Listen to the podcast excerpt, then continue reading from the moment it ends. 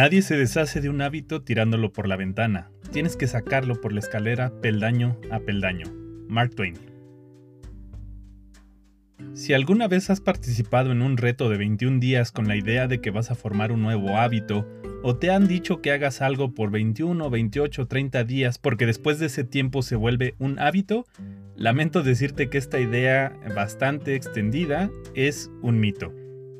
¿De dónde sale este mito? Bueno, se deriva de una mala interpretación de un estudio hecho por el neurocirujano Maxwell Maltz. En su libro Psychocybernetics en 1960 expone lo que encontró, que es que una persona se acostumbra a asimilar un cambio en su cuerpo, ya sea por una cirugía estética o una amputación de un miembro en 21 días, Después a alguien se le ocurrió que esto tardaba la mente en asimilar un nuevo hábito y así se creó esta falsa creencia que ha sido bastante extendida. Yo de hecho he escuchado a personas bastante cultas decir y afirmar que un hábito se forma en este tiempo.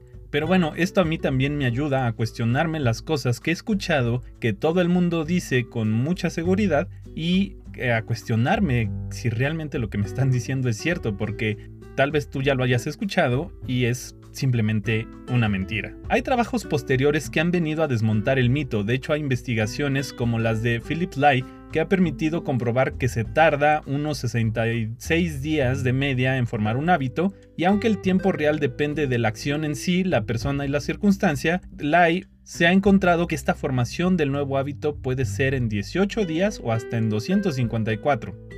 Sea como sea, formar o cambiar un hábito es un proceso que en la mayoría de las personas requiere de tiempo. Solo pregúntatelo, ¿conoces a alguien que haya logrado un cambio de un hábito en 21 días? ¿Conoces a alguien que haya participado exitosamente en este tipo de retos de 21 días y de pronto es otra persona o cambió un hábito? ¿Te ha pasado a ti? ¿Acaso esa persona tiene un nuevo hábito hoy o tú?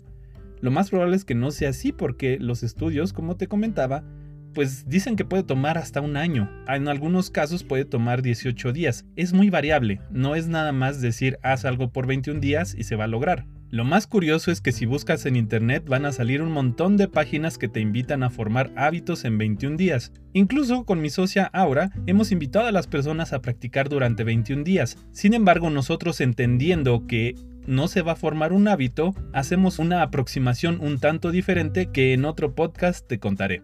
Y bueno, ¿qué es lo que pasa? A tu mente no le cuesta tanto trabajo disciplinarse por 21 o 30 días. En la mayoría de las personas esto no generará un cambio profundo en la mente, simplemente es como obligarte a hacer algo por un tiempo determinado. Pero si continúas por más días existe la posibilidad de que tu subconsciente te sabote para que no puedas continuar con la implementación de tu nuevo hábito. Lo que sucede es que una parte de ti no le gusta cambiar, podríamos decir que incluso le da miedo y va a hacer todo lo posible por permanecer como es y cuando estés más cerca de cambiar, más se va a resistir.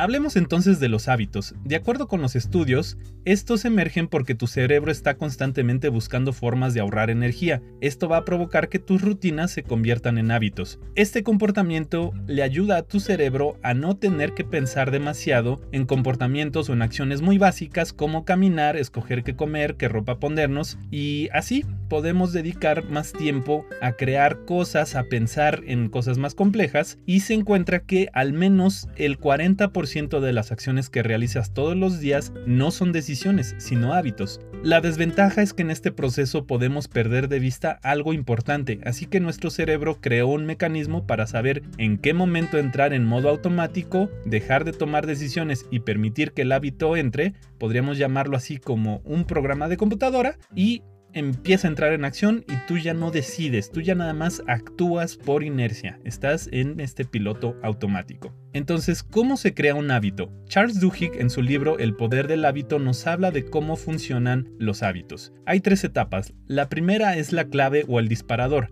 algo que nos dice que deberíamos de correr este programa del que hablábamos. Un hábito.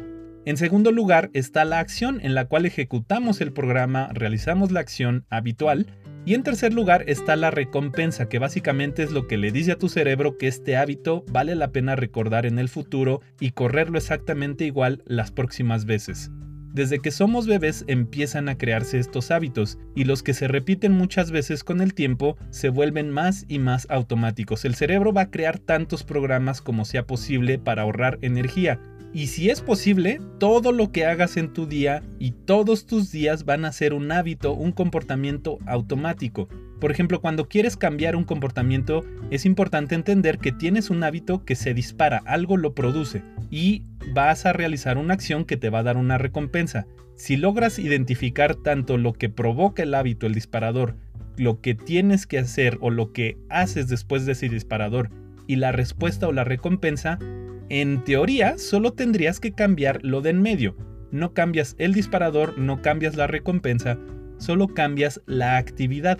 Por ejemplo, si quieres dejar de fumar, podrías llegar a identificar que el deseo de fumar se dispara después de ansiedad, o cuando tienes hambre, cuando tienes estrés, o a lo mejor cuando estás entre tus amigos.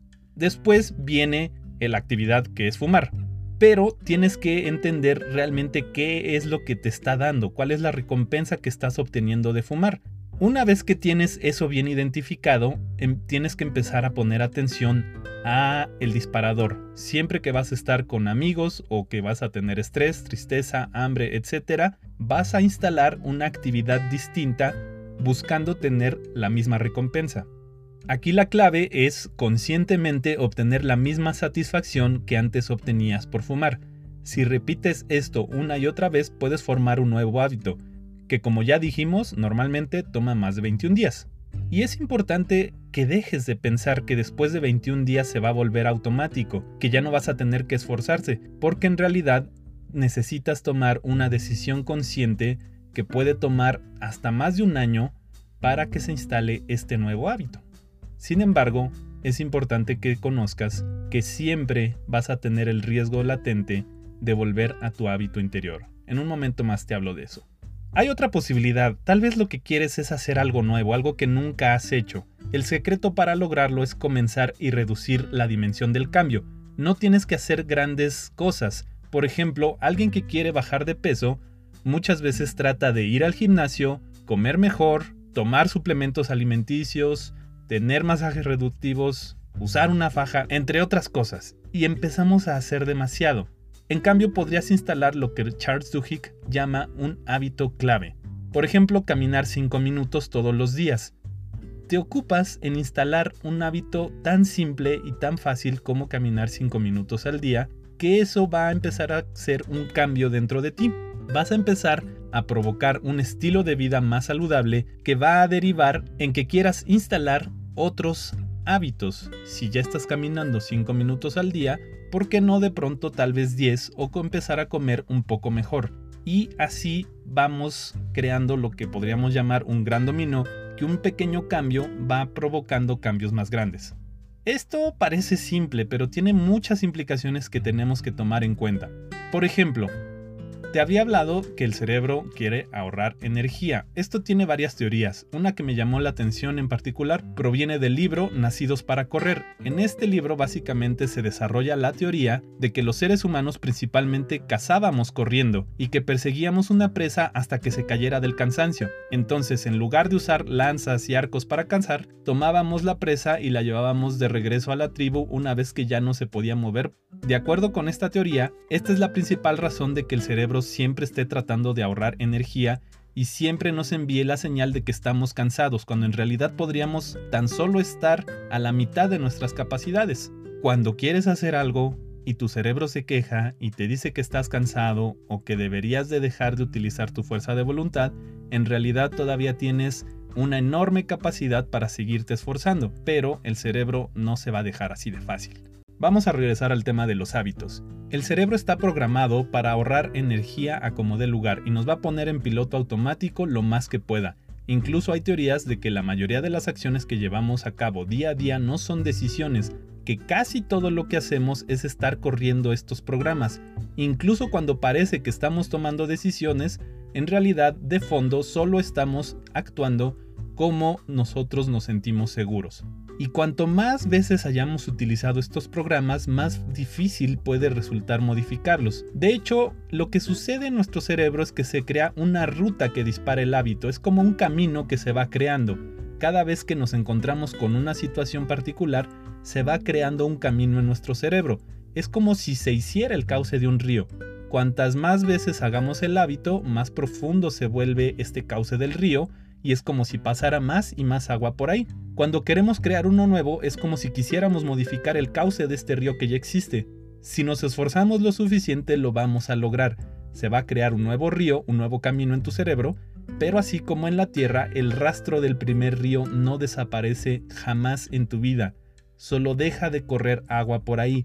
Tu cerebro ya no escoge ese camino para el hábito. Si lo traducimos a nuestros hábitos, si alguna vez desarrollaste el hábito de fumar y lo dejas, lo que podríamos llamar algo así como una marca en tu cerebro, nunca va a desaparecer. Siempre existe el camino del deseo de fumar solo se vuelve menos probable que corras este programa o que tomes este camino en tu cerebro. Esa es una de las razones por las cuales se considera muy importante en muchos programas que trabajan por superar adicciones como el de AA, de vivir un día a la vez, de enfocarse a que ahora estamos superando el vicio, después no lo sé, hoy sí, porque si cometemos el error de pensar que ya lo logramos, aumentamos el riesgo de caer en el vicio que estábamos dejando.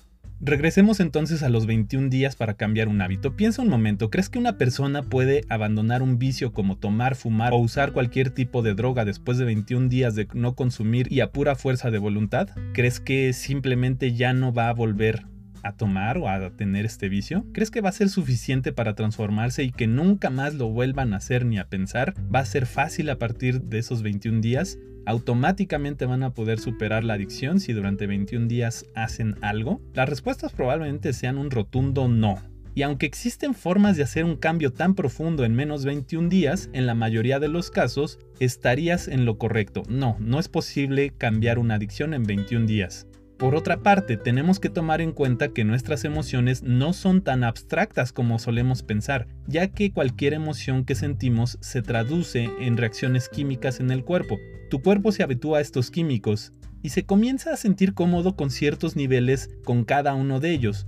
Cuando estos químicos no están presentes en tu cuerpo, entonces va a pedir más. Por lo tanto, muchas cosas que llamamos hábitos tienen que ver con una especie de adicción, realizamos ciertas tareas, nos comportamos de una forma en específica o reaccionamos siempre de la misma manera porque nuestro cuerpo se ha vuelto adicto a los químicos que producen estos comportamientos. Por ejemplo, muchas personas son adictas al cortisol, que es una sustancia que se produce cuando las personas están estresadas. Por lo tanto, si las cosas están muy calmadas en la vida de este tipo de personas, subconscientemente van a provocarse situaciones que les traigan estrés. Así se produce de hecho el autosabotaje, como lo explica el doctor Guy Hendricks en su libro The Big Leap o El Gran Salto. Cada uno de nosotros tiene un termostato interno que determina cuánto amor, éxito y creatividad nos permitimos disfrutar. Cuando excedemos nuestras dosis internas, normalmente nos vamos a sabotear para causar una caída de estos químicos en el cuerpo y así regresar a nuestro ajuste al cual estamos acostumbrados y en el que nos sentimos seguros. Entendemos con esto que tratar de cambiar un comportamiento al que nos hemos vuelto adictos con tan solo 21 días de esfuerzo pues es bastante difícil. Para lograr un cambio más profundo necesitamos más tiempo y aun cuando lo logremos debemos de ser conscientes que bajo ciertas condiciones corremos el riesgo de regresar al comportamiento que estábamos tratando de superar. En este episodio del podcast no estamos profundizando tanto en los mecanismos para cambiar una actitud o un hábito. En realidad este es un primer entendimiento de cómo funcionamos para comenzar a estar alertas, conscientes e informados para dejar de seguir cayendo en ciertos mitos. Más adelante vamos a compartirte propuestas, ideas y teorías de cómo transformar estos hábitos. Dicho esto, quiero cerrar con un tip muy simple y nada más es para que lo tengas presente. Después lo vamos a ir desarrollando con mayor profundidad. Es un hecho que los seres humanos tenemos una fuerte tendencia a imitar el comportamiento de las personas más cercanas a nosotros. Por esta razón, sería bueno para cambiar hábitos, hacerlo en grupo o rodearte de personas que ya tienen los hábitos que tú quieres desarrollar. Así que te dejo en este podcast invitándote a que pienses de quiénes podrías rodearte o a quienes podrías escuchar e imitar que tengan un comportamiento que quieras desarrollar. Espero que te haya servido este podcast y que comiences a olvidarte de estos 21 días. Sueña en grande, haz cambios pequeños y no es que ya no hagas estos retos 21 días, es que esos 21 días en realidad solo son el inicio de un cambio más profundo. Soy Diego Camarena y nos vemos en el siguiente podcast. Hasta luego.